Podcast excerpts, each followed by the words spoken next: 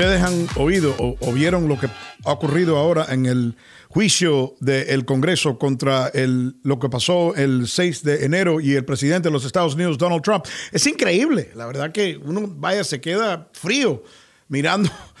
Este, hasta este punto la evidencia era fuerte, pero nada como lo que estamos oyendo y viendo eh, en este momento. Y la verdad que es una evidencia, un testimonio tan dañino, tan dañino, que podemos hasta por la primera vez ver que hay personas que son que apoyan al presidente y tienen el derecho de apoyar al presidente. Hay muchas personas que creen que el presidente Trump es un, un excelente presidente y le gusta lo que hizo en la Casa Blanca, pero eh, hasta esas personas que hasta este punto no le han puesto mucha, no le han prestado mucha atención al, juicio del Congreso, por primera vez están diciendo esto, la verdad que se pasó. Posiblemente el presidente se pasó. ¿De qué estoy hablando? Ok. Bueno, es una señora que se llama Cassidy Hutchinson. Cassidy, Cassidy Hutchinson es la asistente del asesor principal del presidente eh, de los Estados Unidos, un señor que se llama Mark Meadows. Esta señorita, este, Cassidy Hutchinson, joven, dice que lo que ella vio, lo que ella escuchó que dijo el presidente de los Estados Unidos, la dejó a ella fría. Tanto que ella dice que el presidente de los Estados Unidos sabía que los manifestantes tenían armas.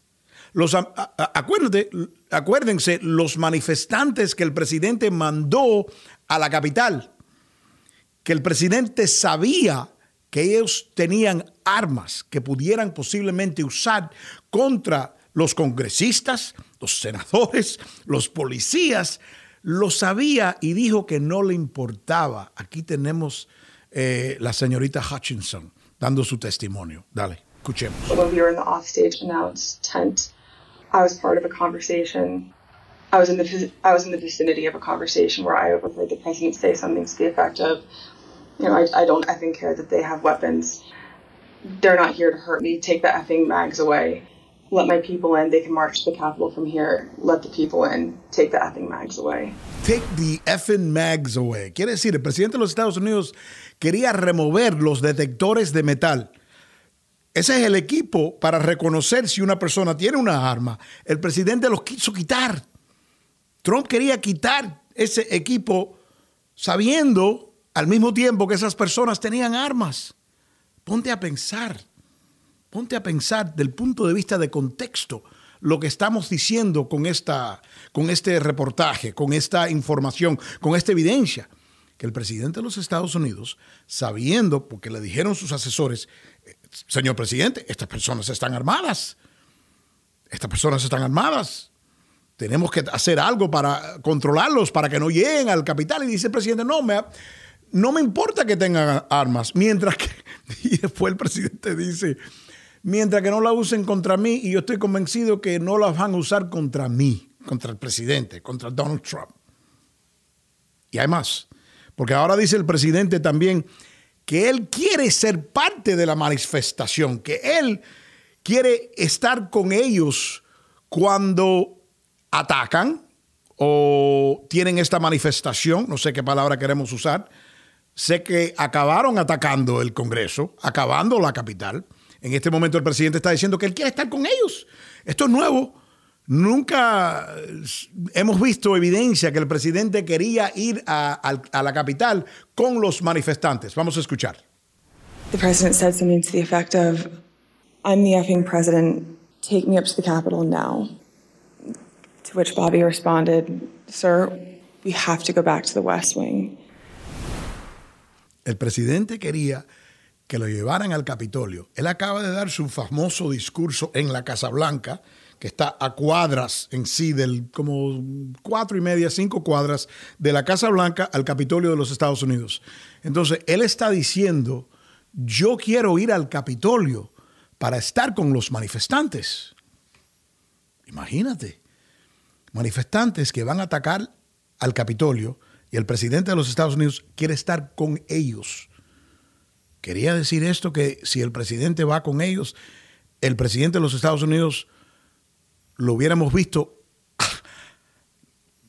me, me suena hasta difícil decirlo. Me siento mal diciendo esto. Imagínense, un presidente de los Estados Unidos atacando el Capitolio de los Estados Unidos. Es decir, un presidente de los Estados Unidos atacando su propio gobierno, con otros manifestantes, con armas, atacando a los policías, y que querían hasta asesinar el vicepresidente de los Estados Unidos. Y acuérdate, cuando le preguntaron a Trump, señor presidente, ¿quieren esta gente asesinar al vicepresidente de los Estados Unidos? ¿Tú sabes lo que él dijo? Dicen en el testimonio que él dijo, se lo merece. Se lo merece. El presidente de los Estados Unidos dijo que podían matar, asesinar al vicepresidente de los Estados Unidos, que, que se lo merece. Seguimos. Esto posiblemente es lo más importante y lo más interesante de todo. Evidencia del testimonio de esta señorita Hutchinson, que ella vio el presidente de los Estados Unidos atacando, físicamente atacando, en lo que una pelea, ¿no? Dentro del beast, que es lo que la bestia. La bestia es el nombre que le han puesto al lemosín, la lemosina del presidente de los Estados Unidos. Y el presidente fue a la limusina y le dijo, yo quiero que me lleven al Capitolio.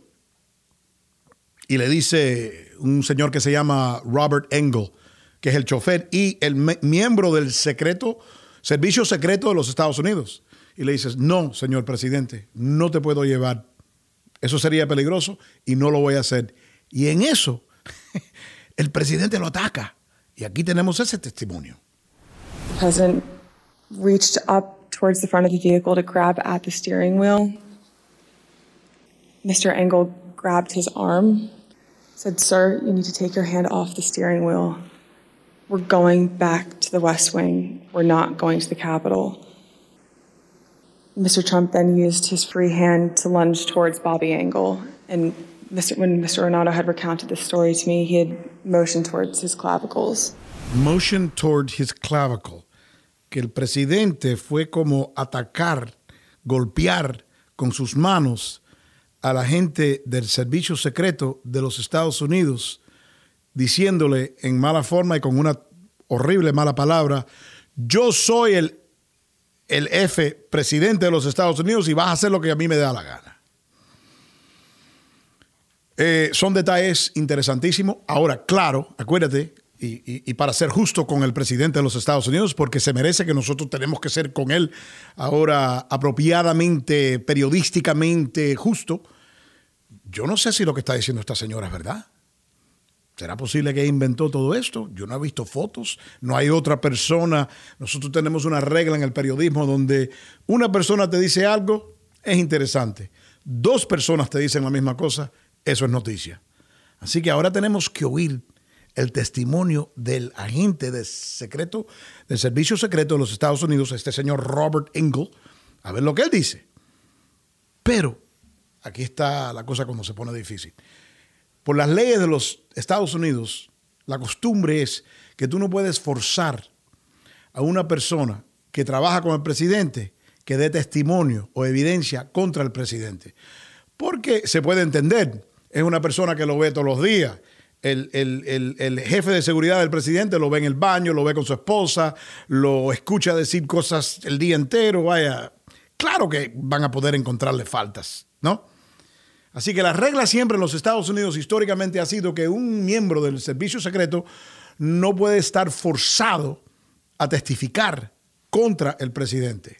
Pero, mm, pero, aquí viene la excepción cuando Bill Clinton tuvo relaciones con Mónica Lewinsky, cuando Bill Clinton tuvo relaciones con Mónica Lewinsky, los republicanos lo llevaron a la Corte Suprema y dijeron que el presidente no tenía ese derecho y que los miembros del servicio secreto de los Estados Unidos sí pudieron, deben de poder testificar contra Bill Clinton. Y la Corte Suprema dijo, ok, sí, ok, si el miembro de la seguridad del presidente tiene información importante para el país, puede testificar. Así que esa decisión que usaron los republicanos contra Bill Clinton, es muy probable que ahora los demócratas lo van a usar contra Donald Trump. Y si el presidente sigue, eso quiere decir que casi seguro que este miembro del secreto del servicio secreto de los Estados Unidos va a tener que testificar contra el presidente de los Estados Unidos. Y aquí entonces esto sí se va a poner bien interesante. Daniel Álvarez es un amigo de este programa, es uh, un analista político, es profesor de Florida International University. Y está estudiando esta misma situación. Y la verdad que tenemos que empezar con esta pregunta. En tu vida, ¿tú has visto algo semejante a esto, profesor?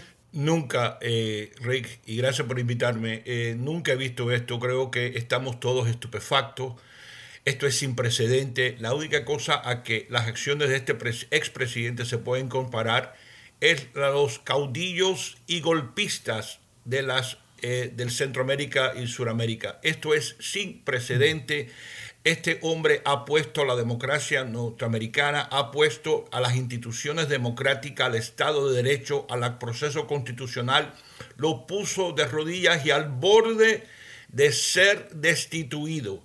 Esta es, en las palabras del juez Lustig, este presidente representa una amenaza clara y presente esto francamente eh, nos ha dejado a todos y tiene que dejar a cualquier eh, americano y amante del Estado de Derecho y la democracia, nos debe, tenemos que sentirnos sumamente consternados y preocupados.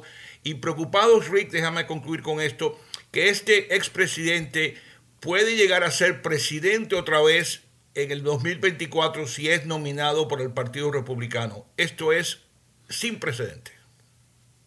Lo más interesante de todo es que hay, dicen, entre un 30 a un 40% de la población de los Estados Unidos que todavía cree en el presidente Trump. ¿Usted cree, profesor, que con este último testimonio ha llegado ahora al punto donde vamos a ver que se disminuye hasta ese apoyo para el presidente? No voy a decir que todas las personas eh, van a parar de querer y apoyar al presidente, pero que vamos a ver el número bajar un poco. ¿Usted cree? Esperamos que sí. Mira, hay señales ya que el Partido Republicano, eh, por lo menos algunos de ellos muy importantes, el gobernador Kemp en Georgia, Raffensperger, que testificó, dio testimonio muy importante delante de esta comisión, que el expresidente le pidió 11 mil votos es decir, le pide al secretario de Estado de Georgia a cometer fraude electoral en una conversación grabada y oída por todos los americanos. Esperamos que esta serie de testigos, todos conservadores y republicanos que han pasado por la comisión del 6 de enero, empiecen a mover la aguja a que el pueblo americano despierte de esta este culto maléfico, ¿no? Que ha elevado a este presidente a un estatus casi como divino, ¿no? El escogido por Dios, el Mesías, como una evangélica lo describe, ¿no? Ir en contra del presidente, ir en contra de Trump.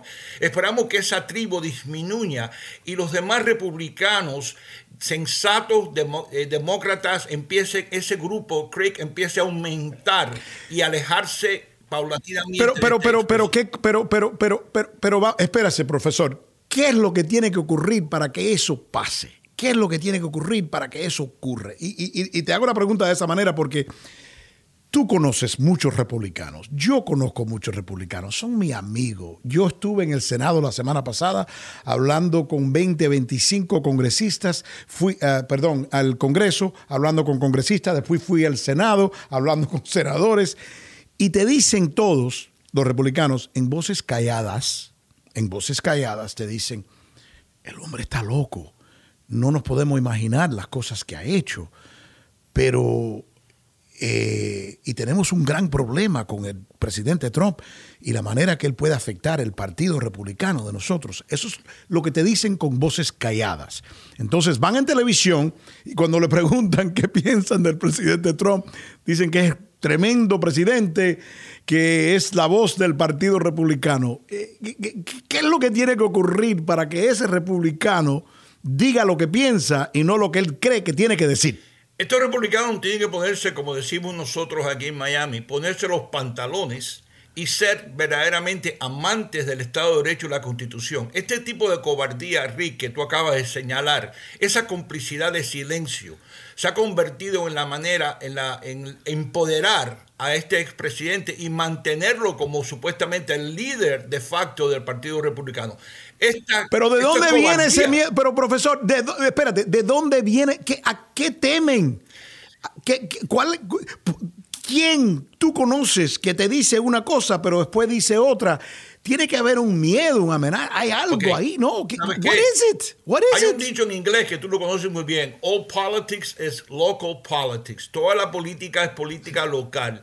Lo que estos republicanos, yo en mi opinión, cobardes, cobardes, y tú creo que estás de mm. acuerdo conmigo, eh, le tienen miedo a ese 40%, a la base trompista. Por ejemplo, en el sur de aquí de la Florida tenemos una masa trompista casi 80, 90%. Si tú eres un candidato republicano aquí en otras partes que tienes ese tipo de, de, miembros de esa secta, yo le llamé una, lo he llamado por años una secta maléfica, eh, esa gente no se va a convencer. Rick, mira, aunque tú le presentes toda esta evidencia contundente, incluyendo la que estamos discutiendo hoy en día, esa gente no va a cambiar de mente. Yo he debatido con miembros de cultos religiosos y aunque tú le puedes pruebas y tras pruebas de que esta persona que ellos están adorando es un falso profeta, ellos no se convencen, buscan la forma de darle la vuelta. Esa es la amenaza que este 40% de los trompistas, quizás un 30% de la nación norteamericana, representa la democracia. Eh, eh, ¿Le eh, tienen miedo? Eso, eso es la cosa. ¿Tú sabes, dónde, vive, dónde vive la diferencia? No en el 25% que nunca van a cambiar. Igual que los demócratas. Hay un 25 30% de personas que votan por un demócrata, sea un idiota el hombre. Mira, Biden yo no creo que es el hombre más inteligente en el mundo, déjame decírtelo. ¿Ok? por supuesto. A, veces me parece que está dormido, así que yo no sé cómo acabamos primero con Trump que muchos no lo consideran un hombre hábil, y ahora con Biden, que tampoco se considera un hombre hábil. Así que, ¿dónde estamos en este país? Pero vamos a dejar esa conversación. Lo que tiene que ocurrir es no quitarle el apoyo a todas las personas que apoyan a Trump, sino a la cantidad que es la que de verdad hace la diferencia en las elecciones presidenciales. Es un 5 a 7, a veces hasta 10% que está en el medio.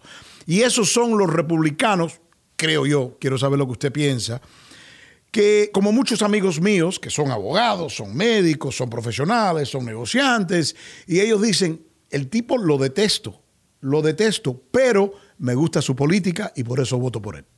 Y esos son los que tienen que decir al fin, no puedo más, no puedo aguantar la nariz y voy a cambiar de opinión. ¿Tú no de acuerdo, y este testimonio, incluyendo el de ayer, que fue, estoy de acuerdo contigo, sumamente contundente, como fue el de Raffensperger, Sterling y otros más que han desfilado por la Comisión de Rosay, esperamos que esta gente empiecen a crear esa masa crítica que hace falta para no permitir que un presidente golpista, repito, golpista y amenaza a la democracia norteamericana, eh, no tengo que repetir el testimonio porque tú lo has explicado muy bien, eh, esa gente diga, espérate, hasta aquí llegó esto, no podemos volver a considerar a un hombre golpista amenaza al Estado de Derecho como un candidato legítimo a la presidencia. Ahora en Colorado una negacionista perdió eh, en este momento en Georgia perdió lo, que supusieron a Kemp, lo que supusieron a Raffensperger, eh, gobernador y secretario de Estado respectivamente. En otras palabras, hay gente que está despertando, pero es lo que tú has dicho. No hay vamos a cambiar la mente de ese 25-30% de miembros de la secta trompista,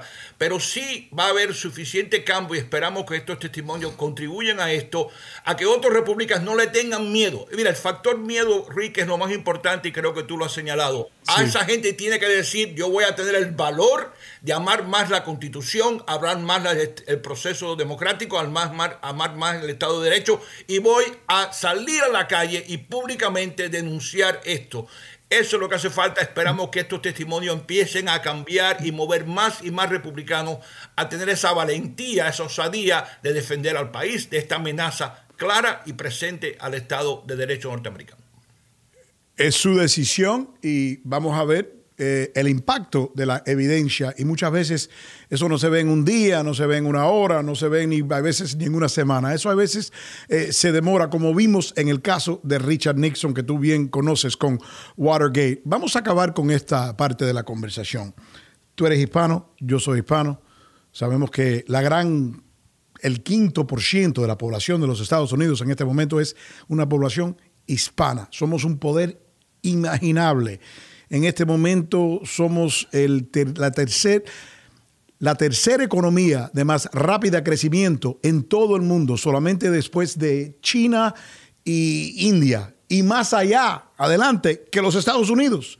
Así que si nosotros, los ciudadanos latinos que viven en los Estados Unidos, fuésemos un país, seríamos el tercer país con la economía más grande de los Estados Unidos en crecimiento. En total estamos en siete, pero me dicen mis amigos que ahorita vamos a estar en seis o en cinco. Así que ya sabemos todo esto y es importante.